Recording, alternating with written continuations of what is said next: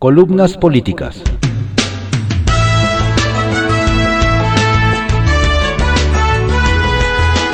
Continuamos con la audiosíntesis informativa de Adriano Ojeda Román, correspondiente a hoy, miércoles 15 de septiembre de 2021. Demos lectura a algunas columnas políticas que se publican en periódicos de circulación nacional. Arsenal, por Francisco Gardias, que se publica en el periódico Excelsior. El dilema de Monreal y Marcelo. Es un axioma, verdad que no necesita ser comprobada, que la oposición no tiene hoy una figura capaz de competir con posibilidades en 2024.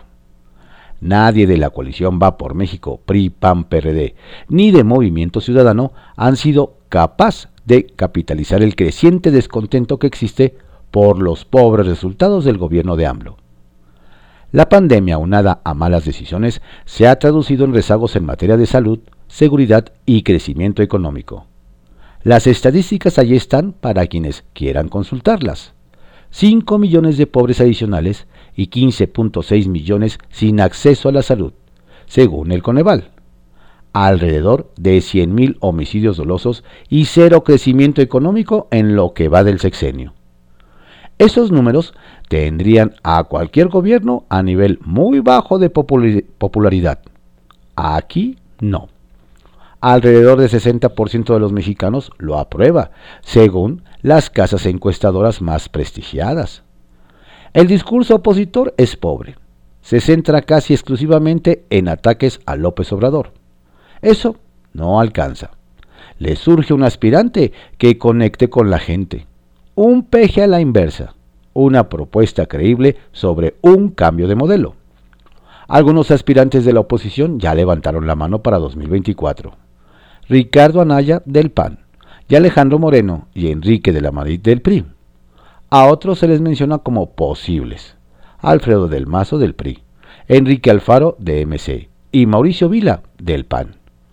Hay tiempo para construir un candidato que se puede enfrentar con posibilidades de éxito al abanderado o abanderada de Morena.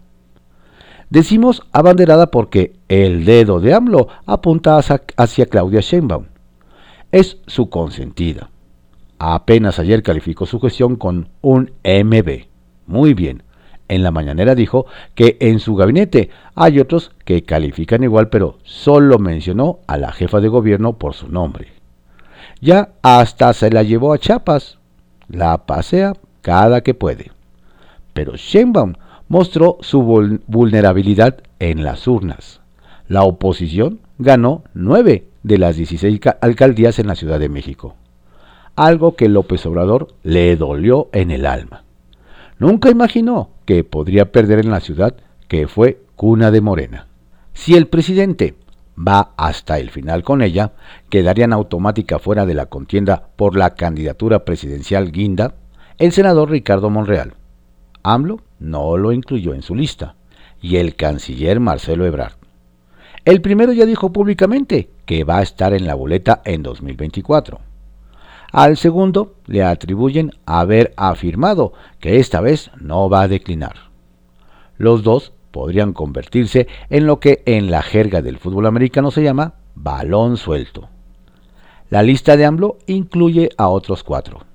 Tatiana Cloutier, Rocío Nale, Juan Ramón de la Fuente y Esteban Moctezuma. Ellas forman parte del gabinete. Ellos desempeñan funciones de embajadores, uno ante la ONU, el otro en Washington. Por el cargo que llegó a ocupar y su cercanía con el hombre de Palacio, podría sumarse a esa lista el secretario de Gobernación, Adán Augusto López Hernández. A las 19.25 horas, el fiscal de San Luis Potosí, Federico Garza, nos dio la buena noticia. Hemos logrado encontrar sanos y salvos a los 22 extranjeros, dijo vía celular. Palabras que exorcizaron el fantasma de la masacre de San Fernando. 72 migrantes asesinados en 2011 que planeaba sobre el municipio de Matehuala en San Luis Potosí.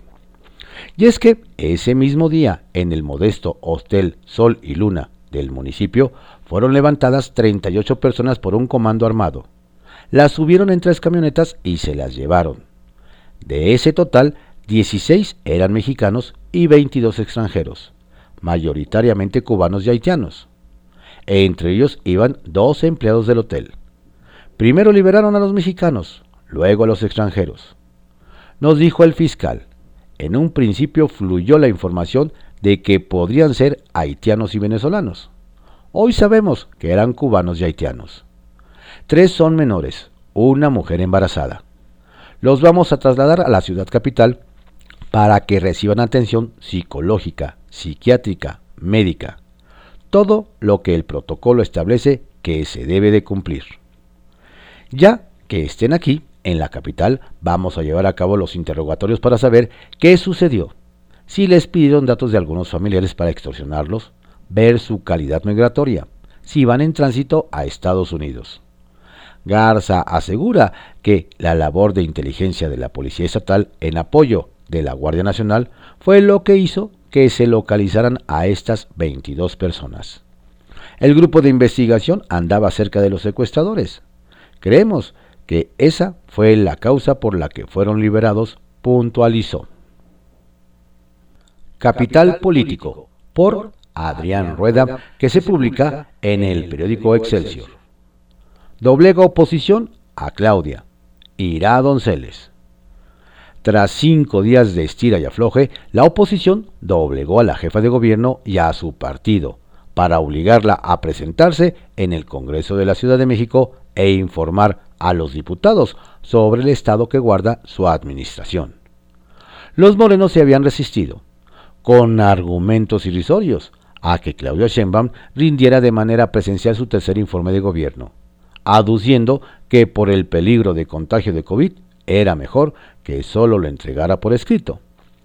Esos argumentos chocaban con las declaraciones de la propia gobernante, que recién había asegurado que la pandemia estaba bajo control y que los casos iban a la baja. Aunque ayer se reportaron más de mil muertes en un solo día en el país. De cualquier forma, se permitirá la apertura de antros espectáculos públicos, el Gran Premio de México Fórmula 1 y hasta la realización del Maratón de la Ciudad de México al que llegan personas de todo el mundo. Por esa razón los diputados del PRI, PAN y PRD y el único del MC se aferraron a que Sheinbaum estuviera presente en Donceles y aclarara los temas importantes para los capitalinos. En realidad, Morena y su gobierno se negaban pues tenían miedo a que si la funcionaria se presentaba en el Congreso, los diputados de oposición le echaran a perder la fiesta con algunos escándalos o abucheos. Pero se juntó una serie de factores que hicieron cambiar de opinión a los moradores del antiguo ayuntamiento, como la buena calificación que algunas encuestas le dan a Claudia, así como el espaldarazo del presidente en la mañanera. Por eso, la tarde de ayer, Martí Batres intensificó las llamadas a los coordinadores de los grupos parlamentarios a fin de acordar un formato de comparecencia flexible que no incomodara a su jefa. Tras las pláticas, acordaron que a pesar, de haber declarado a la Ciudad de México en naranja casi verde, la entrada al recinto legislativo fuera restringido, solo a diputados, periodistas, equipo técnico y unos cuantos invitados especiales.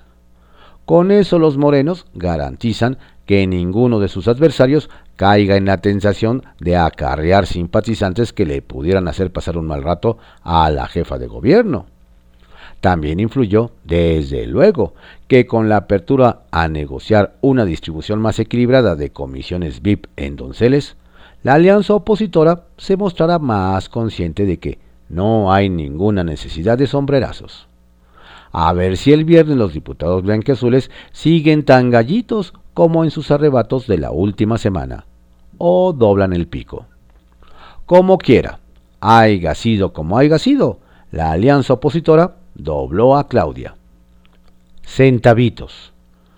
Pero no solo la alianza, pues luego de las críticas a su intención de colocar una cabeza olmeca en lugar de la estatua de Cristóbal Colón en Paseo de la Reforma, la jefa de gobierno tuvo que recular, pues si bien su idea tenía cabeza, no tenía pies.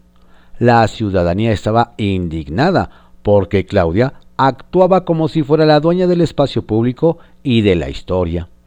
Incluso una famosa librería difundió memes invitando a leer más, para no creer que cambiando monumentos se cambia la historia.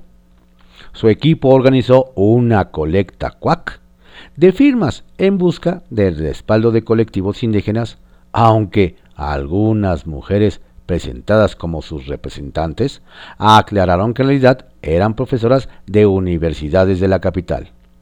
Si bien es un tema del espacio público de la Ciudad de México, se pretende hacer una colecta de firmas para validar una visión miope de la historia de México. El costo de la brecha, por Fernando Moctezuma, que se publica en el portal de Expansión Política. Es común que entre hombres ignoremos el hecho de que todos los días, al menos una mujer de nuestro círculo cercano se encuentra en su periodo menstrual. Es común que desconozcamos las implicaciones que este hecho tiene en su vida cotidiana y ya sea por desinformación o por desinterés, ni siquiera nos demos a la tarea de investigar qué podríamos hacer para que sea un proceso un poco menos estresante. Traigo este tema a la mesa porque debe dejar de ser visto como de mujeres, para salir a la luz pública y que entendamos de una vez que nos compete a todas y a todos por igual.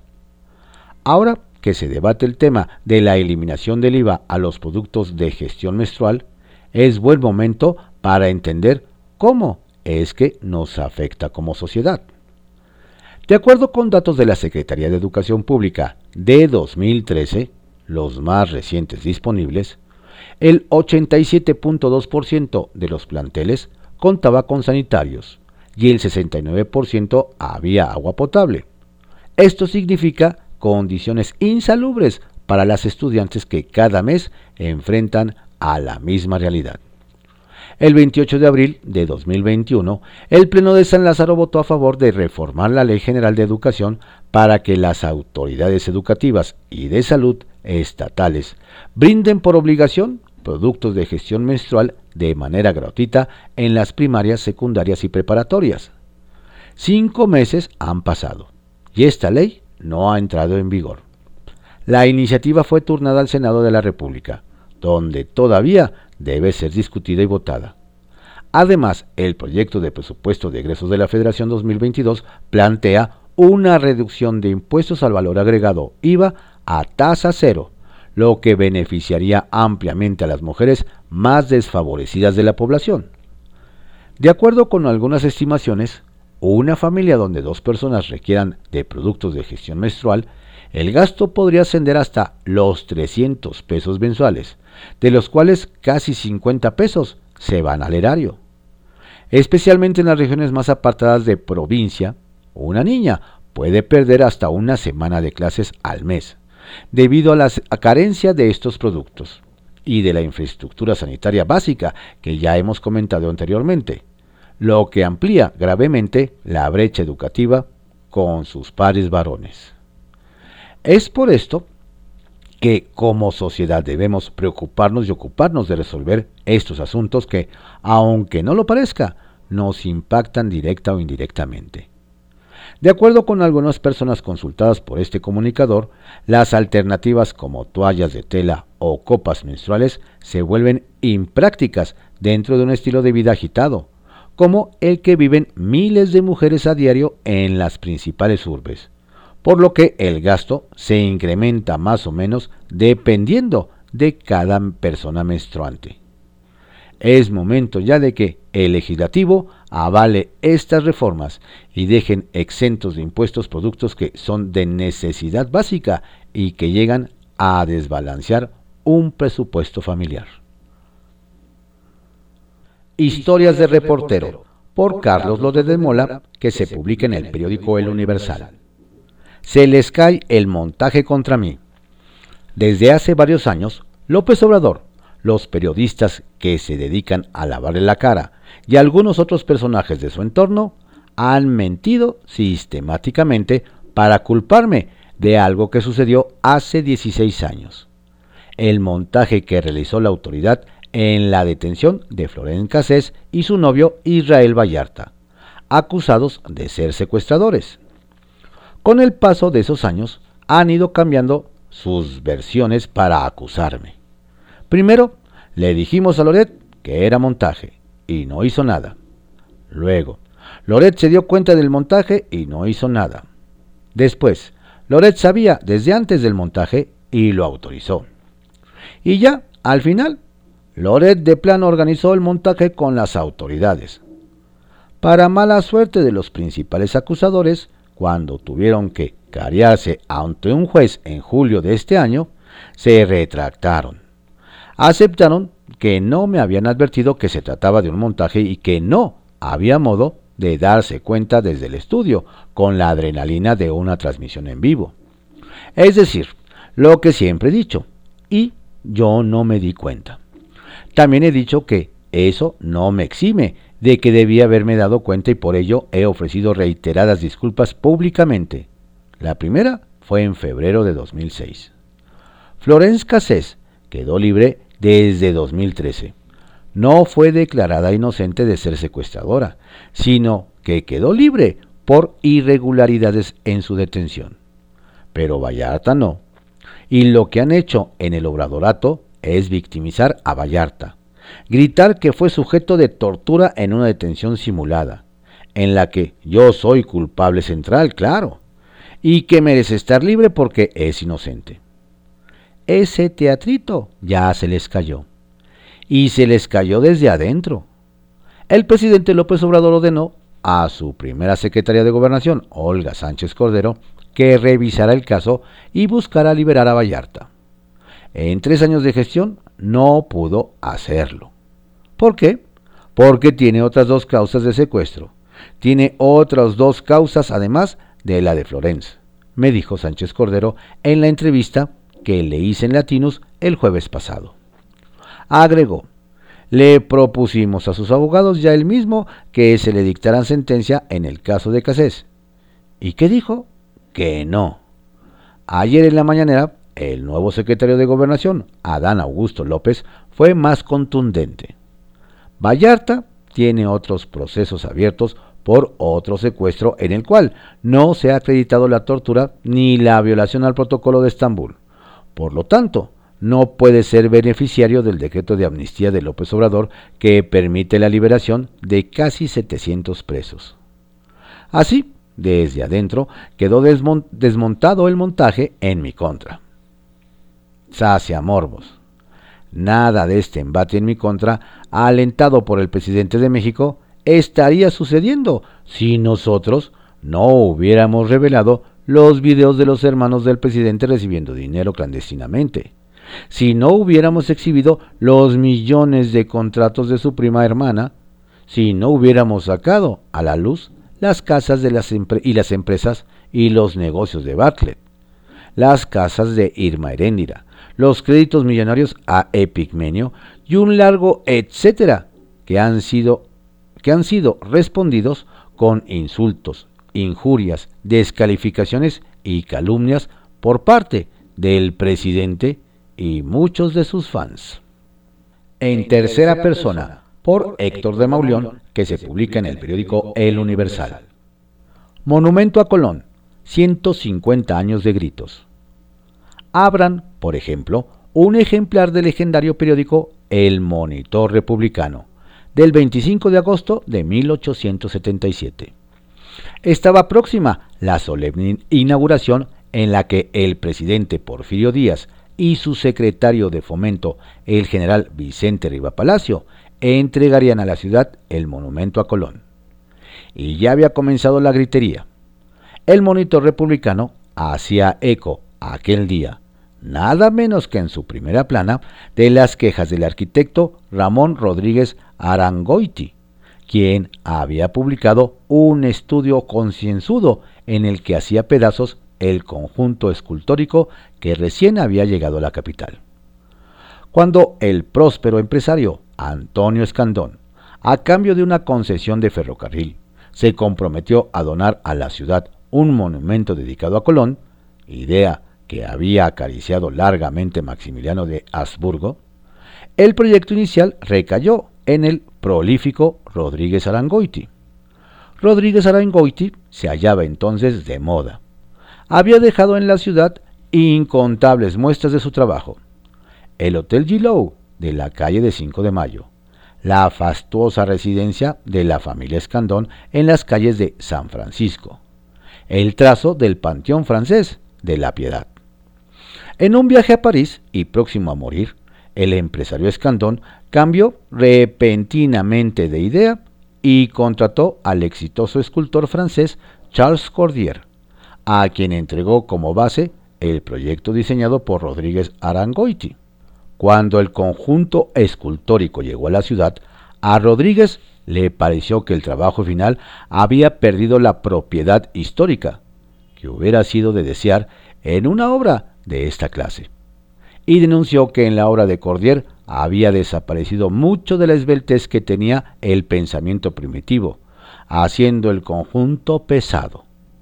Los redactores del Monitor confirmaron que la censura del arquitecto mexicano estaba justificada y pusieron el primero de los muchos gritos en el cielo que iban a acompañar y siguen acompañando el monumento dedicado a Colón. El diario señalado que a Escandón habría debido exigírsele que la obra se ejecutase en México y denunció que nuestros artistas, por más talento que tengan, están condenados a vivir en la oscuridad por falta de trabajo y estímulo. Para el periódico dirigido por el combativo Vicente García Torres, obras como la de Colón no se pueden hacer frecuentemente, y es triste que el autor del proyecto haya tenido el disgusto de ver desvirtuada su idea al ser ejecutada por otro. El lugar elegido por Escandón para que el conjunto escultórico fuera exhibido fue la Plaza de Buenavista, ubicada a las puertas de la estación de ferrocarril, inaugurada apenas unos años antes, en tiempos del presidente Lerdo.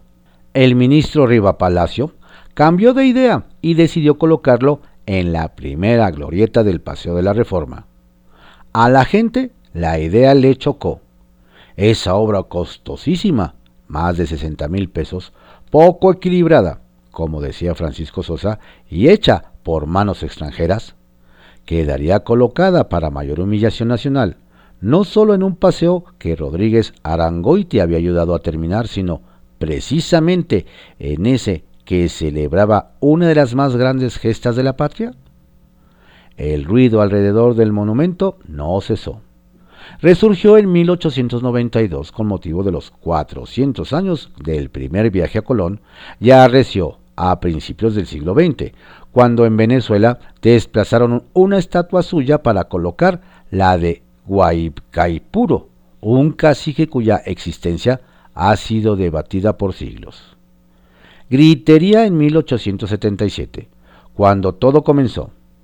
Hemos visto que el monumento de Colón carece del mérito principal que debe buscarse en esa memorable construcción, el de la nacionalidad. Y gritaría casi 150 años después por las razones concebidas. En medio, un lugar de la memoria, un referente en una ciudad que los gobiernos tienen la manía de creer que es suya. Estrictamente personal por Raimundo Riva Palacio que se publica en el periódico El Financiero. El mundo de Andrés Manuel. Cuando el sábado pasado el presidente Andrés Manuel López Obrador anunció que designaría al gobernador saliente de Sinaloa, Quirino Ordaz, como próximo embajador de México en España, la duda quedaba en cuándo se había pedido el beneplácito a la corona. Cuando este martes dijo que apenas iba a pedir a la Secretaría de Relaciones Exteriores que lo solicitara, lo que quedó de manifiesto es que, una vez más, las ocurrencias presidenciales siguen dominando la política exterior, donde el responsable de ella, Marcelo Ebrard, no hace o no puede hacer nada por frenar la loca carrera de este gobierno en el campo de la diplomacia, lo que ha levantado las cejas de muchos. Una alta fuente diplomática europea preguntó, no sin confusión, qué sucedió con la diplomacia mexicana que era muy clara y consistente. Eso fue en el pasado. Hoy se ha reducido a anécdota. Ordaz reemplazará a María del Carmen Oñate Muñoz, una diplomática de carrera desde 1979 que presentó sus cartas credenciales ante el rey Felipe VI hace menos de un año. Diplomática muy reconocida, la pasan a retiro porque al presidente no se le ocurrió mejor destino para el gobernador. Nada inusual en las formas y modos en Palacio Nacional, como pasó el año pasado cuando, después de tener a Josefa González Blanco en la congeladora por haber abusado del poder como secretaria de Estado, la nombró embajadora en el Reino Unido, quien para quedarse con ese encargo que tuvo el impulso de su vecina de rancho en Palenque, Beatriz Gutiérrez Müller, renunció a su nacionalidad británica. La experiencia más cercana que tenía González Blanco con el servicio exterior había sido el nombramiento de su ex esposo Agustín Basabe como embajador en Irlanda, designado por el entonces canciller Jorge Castañeda para que estuviera cerca del hijo de ambos, que vivía con su madre en Londres. Un nombramiento sin sentido fue también la designación de Blanca Elena Jiménez, una ingeniera ambientalista mundialmente reconocida, cesada como directora de Conagua por no aceptar los caprichos de Palacio en los cortes de suministros de agua con fines políticos como embajadora en Francia. El manejo politiquero ya contentillo del presidente con las embajadas ha sido una constante. A Washington, en sustitución de la fogueada diplomática Marta Bárcenas, con palmares para, haber sido canciller, el presidente envió a Esteban Moctezuma, sin experiencia diplomática para sacudírselo de la Secretaría de Educación Pública donde se había convertido en un lastre. En China, premió a Jesús Seade, quien como su negociador en la etapa de ratificación del acuerdo comercial con Estados Unidos, entregó todo lo que pidieron a los demócratas, cuyas consecuencias ahora sufren las secretarías de Economía y del Trabajo. Estados Unidos, el Reino Unido, Francia y España son las cuatro principales embajadas en el servicio exterior mexicano, por los niveles e intercambios políticos, comerciales, culturales, educativos e inversiones. El desprecio con el cual el presidente maneja los nombramientos con el silencio cómplice de Brad es solo uno de los botones de muestra de la idea que tiene el presidente de la política exterior, donde su psicosis, disfrazada de equilibrio político, es la marca de la casa. Lo vemos ahora con la invitación al grito y al desfile militar de esta semana. López Obrador tendrá como invitado de honor al grito al presidente de Cuba, Miguel Díaz Canel, cuya presencia ha generado polémica en México, aunque las reacciones más fuertes aún no son visibles. Díaz Canel será uno de los participantes de la cumbre de la Comunidad de Estados Latinoamericanos y del Caribe, que se llevará a cabo el sábado, pero hasta ahora el único convidado a estar en los balcones de Palacio Nacional el 15 de septiembre.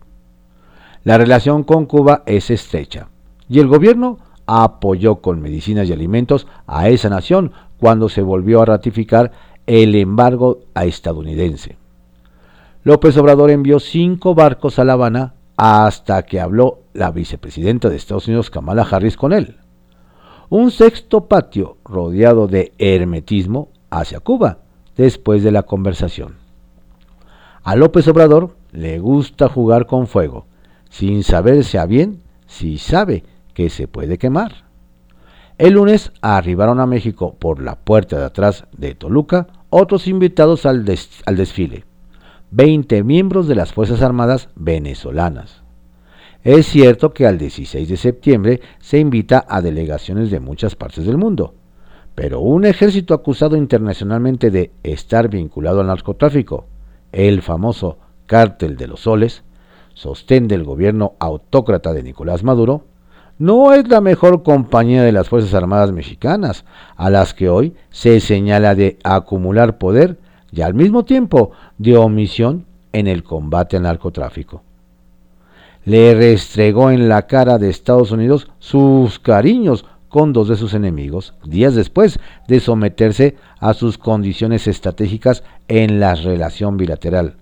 Recibir al nuevo embajador en México, Ken Salazar, y ponerle la mano al presidente Joe Biden para que financiara Sembrando Vida y Jóvenes Construyendo el Futuro con 1.425 millones de dólares para atacar la raíz de la migración centroamericana, según un documento publicado por Milenio, que se canalicen a través de la Agencia para el Desarrollo Internacional a la que ha acusado reiteradamente de intervenir en los asuntos internos mexicanos. Estados Unidos ya le ha dicho que no a sus programas, pero López Obrador insiste. También le pidieron que deje de atacar a la Organización de Estados Americanos, pero ha estado proponiendo su desaparición. Manda a España para restablecer las relaciones que él mismo destruyó, pero continúa demoliendo con sus señalamientos de corruptas a empresas españolas. López Obrador quiere jugar con todos, aunque no tenga otra intención salvo la de salirse con la suya. Se debe sentir intocable, pero en, en realidad es notable la bisoñez con la que mangonea la política exterior donde lo único que explica la mecánica de su mente es la esquizofrenia.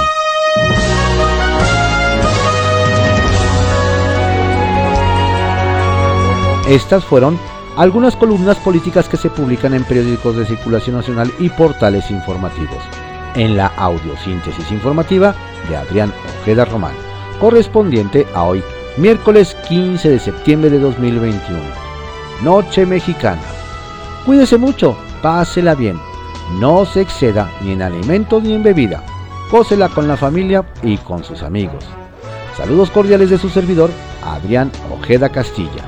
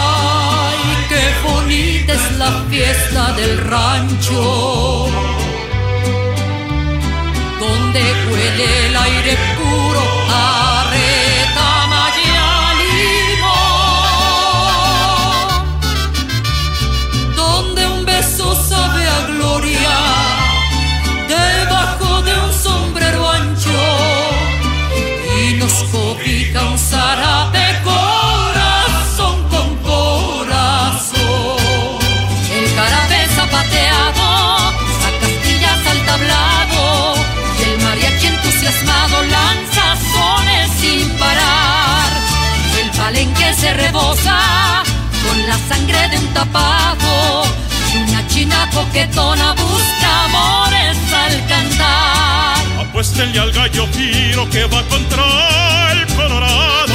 Este gallo nunca pierde, pues lo traigo bien calado. Hagan la apuesta, señores, aprovechen la ocasión. Que acaba los ganadores, no les cobró comisión.